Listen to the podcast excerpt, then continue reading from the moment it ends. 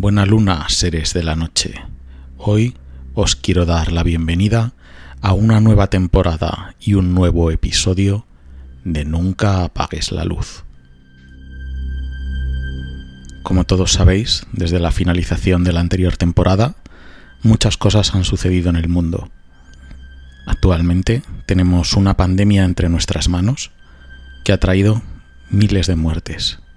Se habla de conspiración de manipulación de los gobiernos, pero no, no es el momento de que hablemos del coronavirus o de las conspiraciones que pueda haber detrás de ello. Quería empezar esta nueva temporada con algo realmente impactante, algo aterrador que nos remueva por dentro y que nos haga reflexionar en lo más profundo de nuestro ser.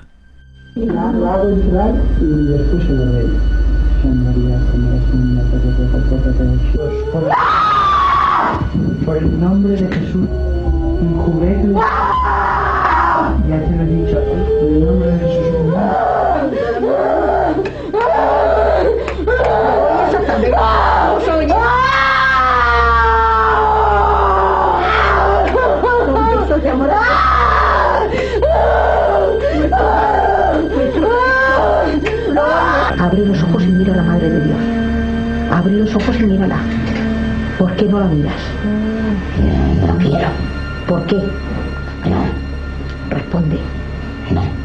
No.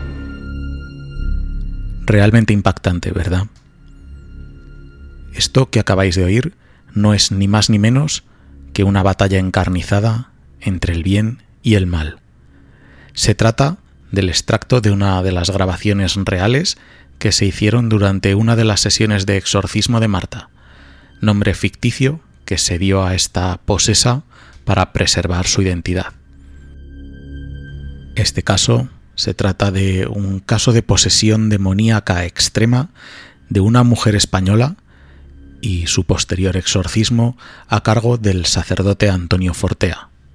Un exorcismo que duró seis años, desde 2002 hasta 2008, y en el que hubo que expulsar hasta 40 demonios, entre los que se encontraba el mismísimo Satanás. Llega hasta nosotros uno de los casos de exorcismo mejor documentados de la historia, el exorcismo de Marta.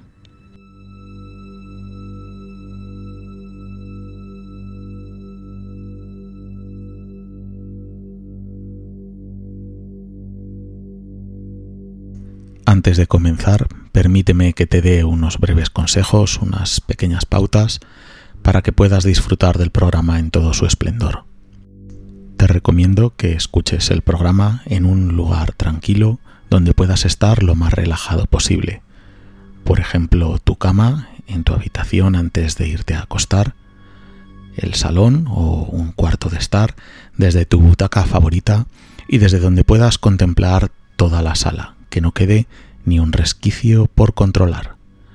O a lo mejor prefieres escuchar el programa desde tu propio coche, pero como siempre te digo, mantén un ojo en ese retrovisor para evitar que cualquier visitante inesperado se cuele en el asiento de atrás sin haber sido invitado. Pero sobre todo, como siempre, en la oscuridad es muy probable que no estés solo ni seguro. Por tanto, nunca apagues la luz.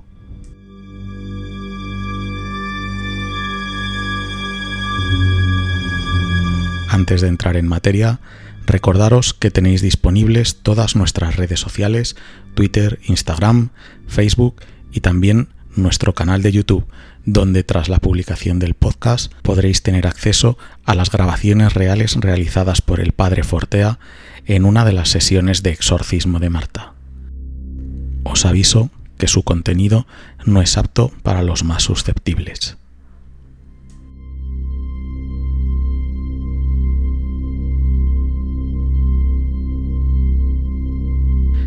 El padre Antonio Fortea es uno de los mayores exorcistas de España y una autoridad mundial en el tema del exorcismo y la demonología en general.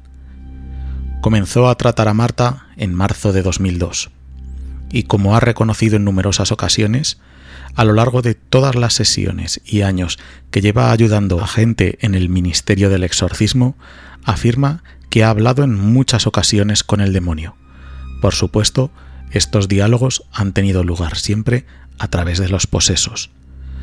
Hablar con los demonios le ha revelado lo terrible que es su psicología.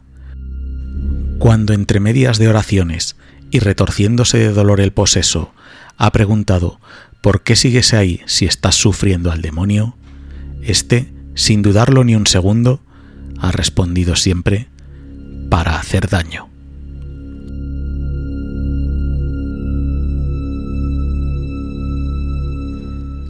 Los síntomas de Marta, una universitaria que cursaba en aquella época una carrera de ciencias, habían comenzado antes de 2001.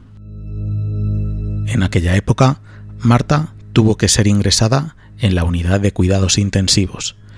Tenía convulsiones, dejaba los ojos completamente en blanco y gritaba de una forma descontrolada. Pero hasta el momento no daba ningún indicio incuestionable de estar bajo el poder de algún mal sobrenatural.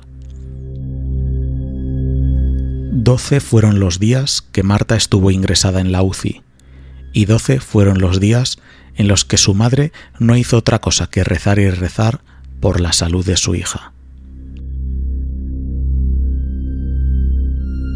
Una vez que concluyó el tratamiento de Marta en la unidad de cuidados intensivos, ella y su madre regresaron de nuevo a su vida normal en la casa donde únicamente vivían ellas dos. El padre había muerto hacía años. Todo parecía que iba a ir bien, pues aparentemente Marta estaba completamente sana. Pero pasado un poco de tiempo, la madre de Marta empezó a notar crujidos y otros ruidos sin explicación aparente dentro de su casa. Y todo esto sin tener en cuenta que Marta estaba empezando a mostrar un comportamiento extraño. Se negaba a ir a misa. En otras ocasiones mostraba repulsión por todo aquello que tuviera un significado religioso, crucifijos, rosarios, cuadros, daba lo mismo. Bostezaba con frecuencia excesiva cada vez que su madre rezaba ante ella, e incluso, de vez en cuando, lanzaba miradas aterradoras y angustiosas, en parte como si pidiera algún tipo de ayuda y en parte como si quisiera matar a su propia madre. Se sentía agotada con frecuencia, tenía en ciertas ocasiones dolores agudos que la atacaban a cualquier parte de su cuerpo, aunque principalmente a la cabeza. Por todo ello, había empezado a experimentar serias dificultades para concentrarse en sus estudios. Pero hasta ahí, todo podría tener una explicación científica, y la madre no descartaba la posibilidad de acudir a psiquiatras y psicólogos. Sin embargo, un día ocurrió algo que terminó por convencerla de que aquello no era algo natural. Estando madre e hija juntas en el salón, Marta empezó a mover la cabeza agitadamente y violentamente como si fuera una especie de chamán o un místico en trance. Luego se quedó completamente rígida y quieta como si estuviera viendo algo aterrador.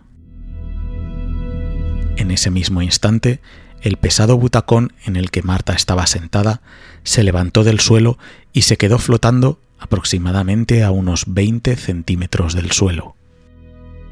Una entidad infernal había aparecido y había que hacer algo inmediatamente. Fue entonces cuando la madre de Marta emprendió un largo peregrinaje eclesiástico en busca de ayuda, Inicialmente se reunieron con el obispo de su diócesis, pero éste les recomendó un psiquiatra y le ordenó a su secretario que no les volviera a permitir una audiencia con él. Luego, tras ir al psiquiatra, solo obtuvieron un informe según el cual la chica estaba completamente sana. Desesperadas, fueron a varias iglesias encontrando en todas una negativa para atender el caso pero la situación de Marta había comenzado a empeorar. La muchacha había empezado a mostrar contorsiones corporales que rozaban lo imposible, llegando incluso a arquearse hasta medio metro por encima de la cama. Ante esto, la madre acudió a un sacerdote en el cual tenía depositadas ciertas esperanzas, pero en vez de encontrar ayuda, encontró una actitud despreciativa y la recomendación insultante de que ambas fueran a un psiquiatra.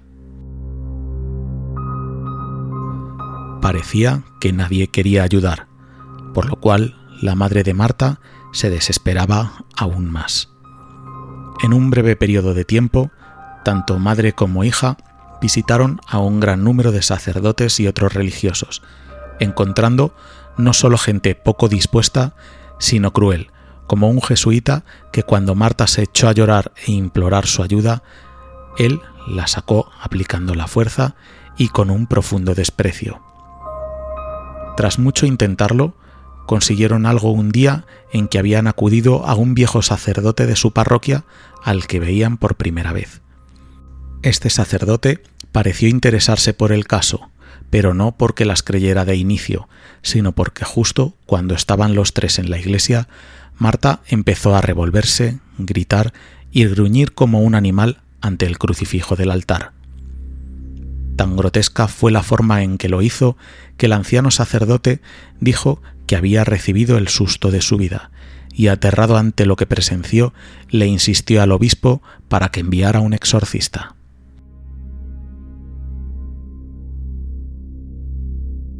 Así fue, enviaron un exorcista, pero el pobre e inexperto sacerdote terminó enfermando como consecuencia del impacto que le producían las sesiones de combate con las fuerzas del maligno.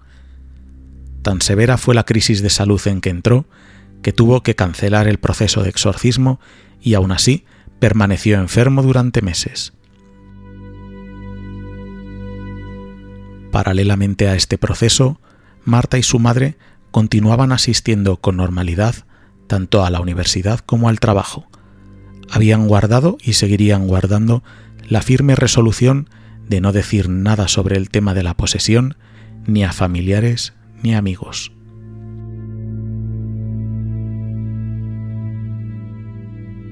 debían seguir intentando encontrar a alguien que las pudiera ayudar. La madre de Marta se encargó de conseguir los números de teléfono de todas las diócesis de España, pero en cada diócesis obtuvo la respuesta de que no había exorcista alguno que pudiese ayudarlas y de que lo único que podían hacer era acudir a un psiquiatra.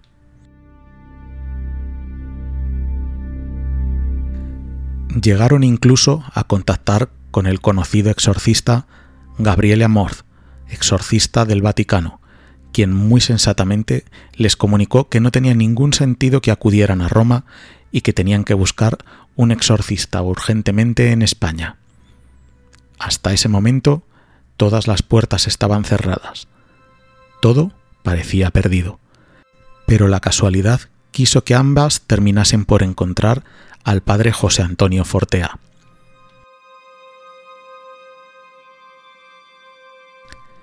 La ayuda, tras largos meses de angustias y fracasos, había llegado a sus vidas.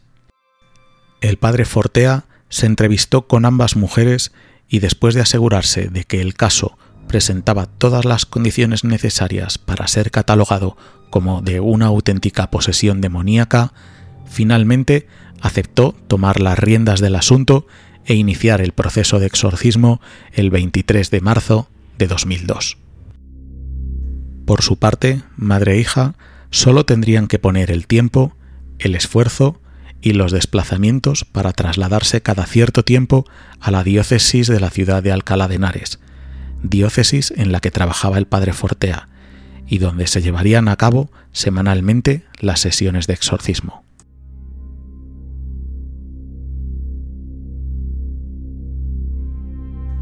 Para la primera sesión, el padre Fortea requirió a cuatro personas, no sólo para que le ayudaran a rezar, sino sobre todo para que le ayudaran a sujetar a la poseída. En pleno proceso de exorcismo, Fortea le ordenó al demonio, en nombre de Jesucristo, que dijera cuántos demonios había dentro de la chica, y el propio demonio le respondió que eran cinco. Más tarde, tratando de averiguar el motivo por el cual la muchacha había quedado posesa, de la boca del mismo demonio se enteró que habían entrado en el cuerpo gracias a un hechizo de muerte. La explicación que se dio a estas palabras, a este hechizo de muerte, fue que la enfermedad que Marta había padecido y que casi la había matado, al parecer había comenzado en una secta satánica. Un joven, terriblemente obsesionado con ella, había canalizado dicha obsesión a través de siniestros rituales de invocación y que estuvieron efectuándose a lo largo de todos los años en los que el caso de Marta duró. Los mencionados rituales actuaron como una fuente desde la cual todos los demonios fueron convocados, y estos atormentaban a Marta ya que todos y cada uno de los rituales fueron efectuados con la finalidad precisa de enviar determinados demonios a tomar el control de la muchacha. Simplemente aterrador.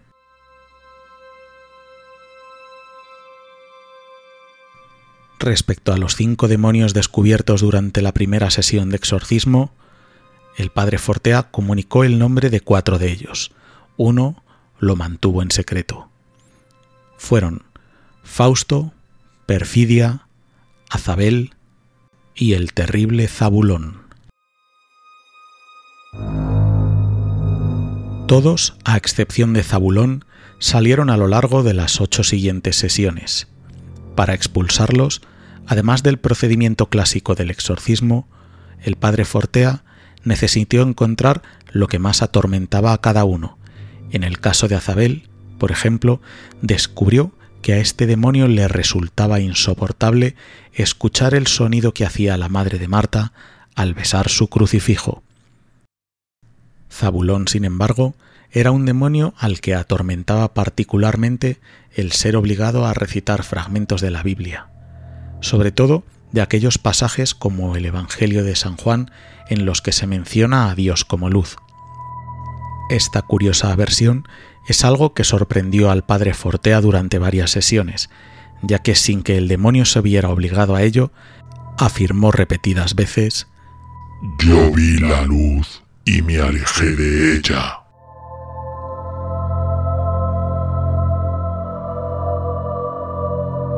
Posteriormente, llegarían más demonios a habitar en el cuerpo de Marta, como un espíritu infernal llamado Isomnio.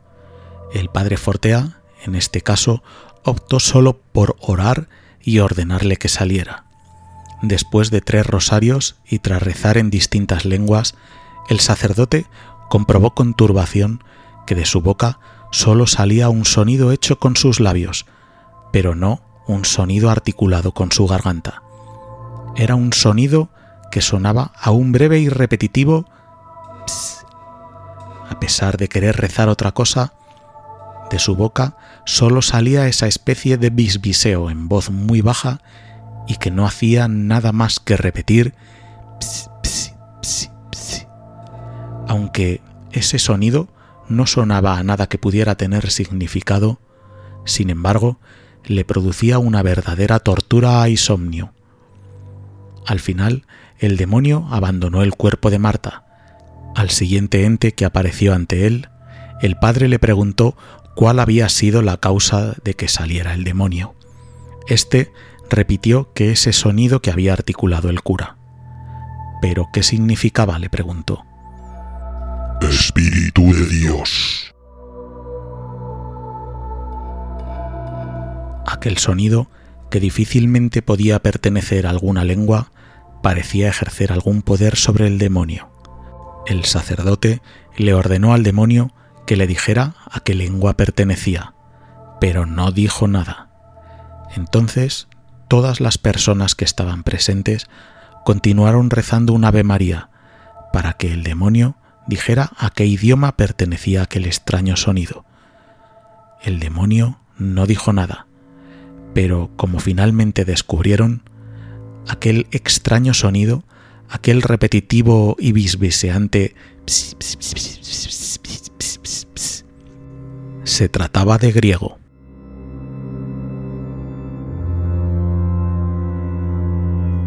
De entre todos los demonios que habitaban dentro de Marta, el que más resistencia opuso a salir, sin duda, fue Zabulón. Zabulón es un demonio que no habla demasiado, pero es muy inteligente. Así describe el padre Fortea a Zabulón, el enemigo contra el que estuvo luchando durante varios años y uno de los demonios más poderosos del infierno. A lo largo de la historia ha aparecido en tres ocasiones, la primera en Ludon, Francia, en el siglo XVI, casi todas las monjas de un convento quedaron poseídas por multitud de diablos que las atormentaban sin pausa. Su jefe era Zabulón. La segunda vez fue en los años 50, en un caso de exorcismo realizado por el padre Cándido Amantini, el exorcista italiano maestro del Padre Amor, y una tercera y última vez. Esta durante el exorcismo de Marta.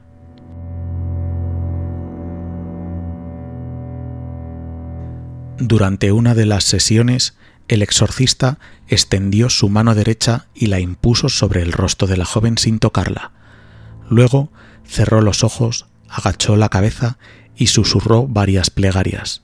Entonces, un alarido desgarrador, el primero de ese día, rompió el silencio de la capilla donde se estaba llevando a cabo el exorcismo. Un grito grotesco y roto capaz de atravesarte el alma un sonido que no era humano. Era un chillido sobrecogedor y profundo que salió directamente de la garganta de Marta. Uno más como en los anteriores días. Tal sonido, desde luego, no podía ser humano, y por supuesto no se correspondía con su tono de voz. Era ronco, masculino. El padre Fortea continuó rezando todavía con más fuerza mientras los rugidos se sucedían y el cuerpo de la joven se estremecía vivamente. Su cabeza se movía de un lado a otro con lentitud al principio y con inusitada rapidez después de los gritos de Fortea a la voz de Sal, Zabulón, abandona este cuerpo.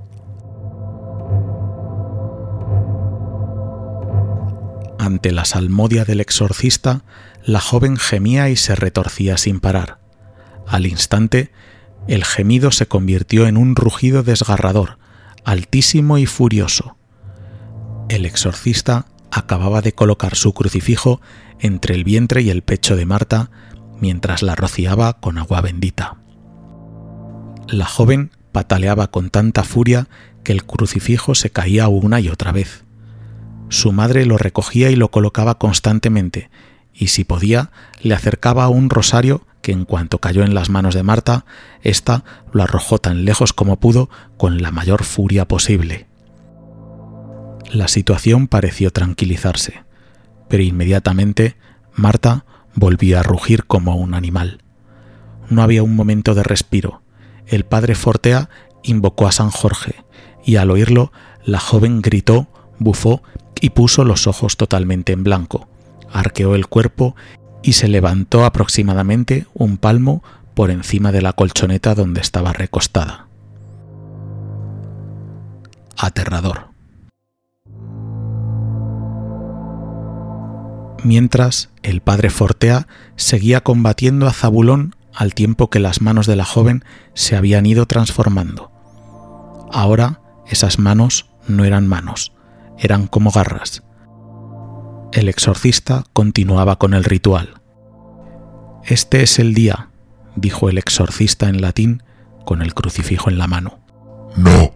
Sal ahora, Zabulón, repetía el sacerdote. No. Ante la insistencia, el padre Fortea preguntó ¿Por qué no quieres salir? Para servir de testimonio. ¿De testimonio de qué? De que Satanás existe.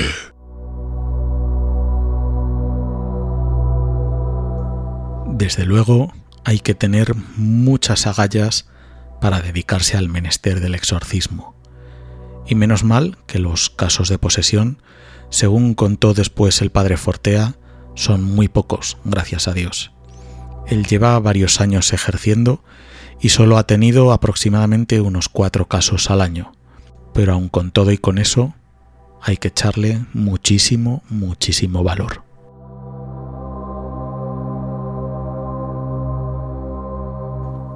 Como os he comentado al principio, estamos ante uno de los casos de exorcismo mejor documentados de la historia. No en vano, varios periodistas fueron invitados a varias de las sesiones de exorcismo y uno de los periodistas, que fue invitado a una de ellas, aportó un sorprendente testimonio. Recordó que un momento del exorcismo, Marta comenzó a escribir en un papel. Sus palabras, voy a leer literalmente, era que Marta estaba tumbada boca arriba, con la cabeza hacia atrás y estiraba el brazo para tratar de alcanzar un folio. En esa postura era completamente imposible que pudiera ver su propia mano escribiendo. A toda velocidad y por supuesto, sin mirar el papel, la mano de Marta comenzó a deslizarse sobre el folio. Si los gritos y la voz ronca te hacían sentir la presencia de Zabulón, mientras escribía, se le sentía todavía más cerca. Los periodistas que estábamos presentes no entendíamos bien lo que pasaba, solo oíamos las preguntas del exorcista, pero no veíamos las respuestas escritas. Cuando acabó la sesión de exorcismo de ese día, Fortea nos entregó los dos folios. Actualmente obran en poder de uno de los periodistas. La escritura era clarísima y las tildes de las síes estaban colocadas perfectamente encima de cada letra correspondiente. Los caracteres eran los propios de la letra impresa, no de una escritura manual. Era un diálogo completo oral escrito en el que el padre Fortea pregunta y Zabulón responde escribiendo a través de la mano de Marta. ¡Wow!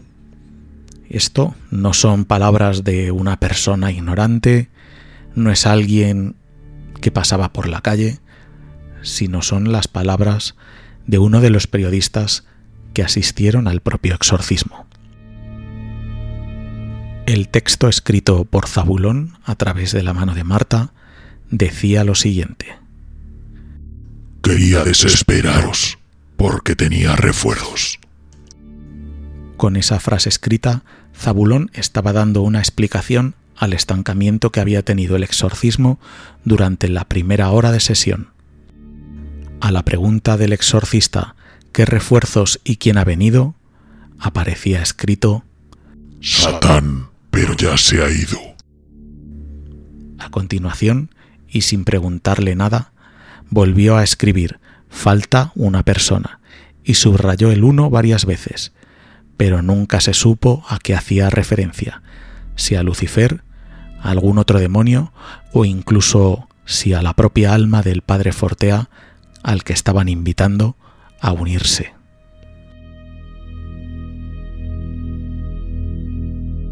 Además de Zabulón, una verdadera legión de demonios comenzó a apoderarse del cuerpo de Marta. En ocasiones, hasta 40 espíritus infernales que incluían a Lucifer, Azabel, Nois, que traducido al castellano es ruido, Haizel, Haisander, que significa el que negó a Dios, Jaim, que significa el oscuro, Hasar, que significa muerte, Jael, que es el pesar, Heister, que es la perdición, Haislasenka, Hanser, que es la luz que se apagó, Letesiel, que es la desobediencia, Belseihagen, que es el que se hundió en la miseria y en las tinieblas de Dios, Fireflea, que es pulga de fuego, Kadestar, que es el impuro, Daegensea, que es maldad, Sadre Chanchan, que es separación y miedo, Haisa, que es el hundido, y Zafa, pero todos ellos dirigidos por una única entidad, todos dirigidos por Satanás, el príncipe de todos los demonios.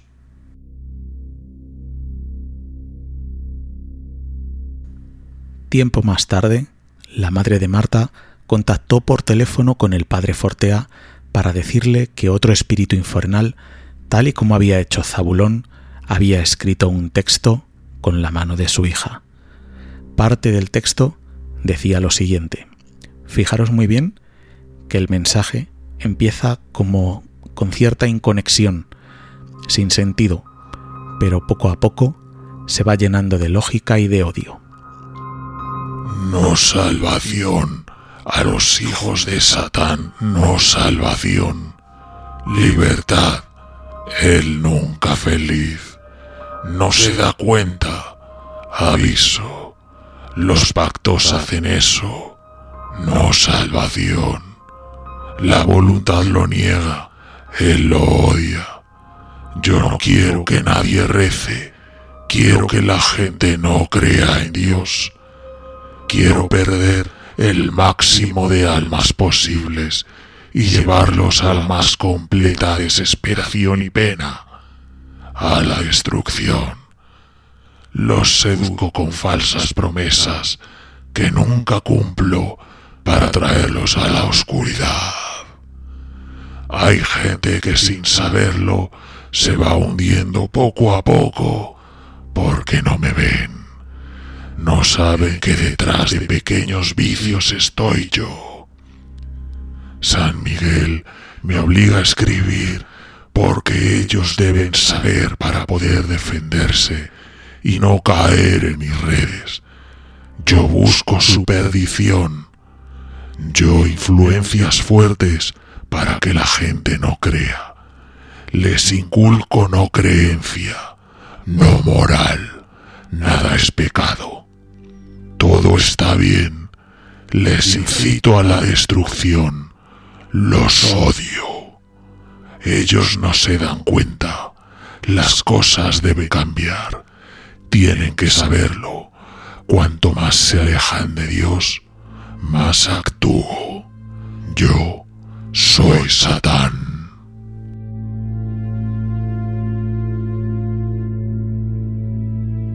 Me quedo sin palabras. Es, creo, podría afirmar, de las cosas más aterradoras que he podido leer o escuchar, como prefiráis, en toda mi vida. Realmente pone los pelos de punta. Sobre todo esa frase última en la que dice, cuanto más se alejan de Dios, más actúo, yo soy Satán.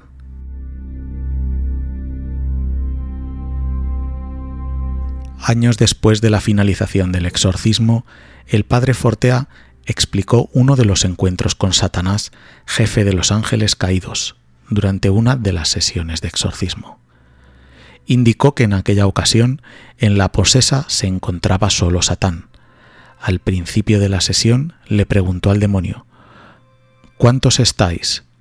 La respuesta fue,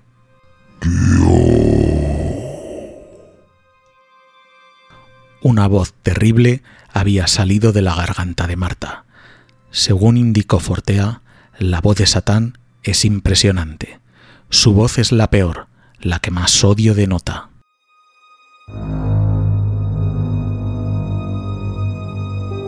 Tras ese breve encuentro con Satanás, las oraciones en aquella mañana siguieron hasta que en un momento dado Marta hizo nuevamente un gesto en el aire con la mano para intentar escribir algo. Pero en esta ocasión no fue ni Zabulón ni Satanás, fue San Miguel el que se comunicó a través de la escritura. El mensaje era breve, pero muy esperanzador. Tenéis que tener fe, queda poco. Eso es lo que decía. Es bastante, bastante extraño de encontrar un caso como este ya que los ángeles, por norma general, no hablan a través de los posesos, pero aquel era un caso muy especial. Posteriormente, en otra de las sesiones de exorcismo, estaban solos la madre, la hija, el padre Fortea y tres demonios. La terrible voz de Satanás emanó del interior de la garganta de Marta, para indicar que además de Satán y Lucifer había otro demonio llamado odio. Hacerle la señal de la cruz era lo que más le atormentaba. El padre le hablaba del amor de Jesús, del amor de Dios para expulsarlo. Hasta que en un momento dado, y sin hacerle ninguna pregunta, Marta hizo nuevamente el gesto de querer escribir. Al ponerle las hojas sobre el vientre, escribió con una letra distinta a todas las letras anteriores. Odio se había revelado a sí mismo. Las cruces en la cabeza. Casi ninguno las soporta. Muy importante. Hazlo a todos cuando vengan a ti. A ninguno de los demonios les gusta signo tu hacer siempre. Como averiguaron posteriormente, estas líneas se las había obligado a escribir San Miguel al demonio. De forma magistral, San Miguel había revelado al padre Fortea cómo descubrir los demonios que se ocultan en el cuerpo de un poseso. No sé si será por esto, pero es verdad que otro de los grandes exorcistas del Vaticano, el padre Amorth, siempre hacía sus oraciones con un gran crucifijo en la mano, con el que hacía cruces en la cabeza cuando alguien llegaba para ver si estaba poseso.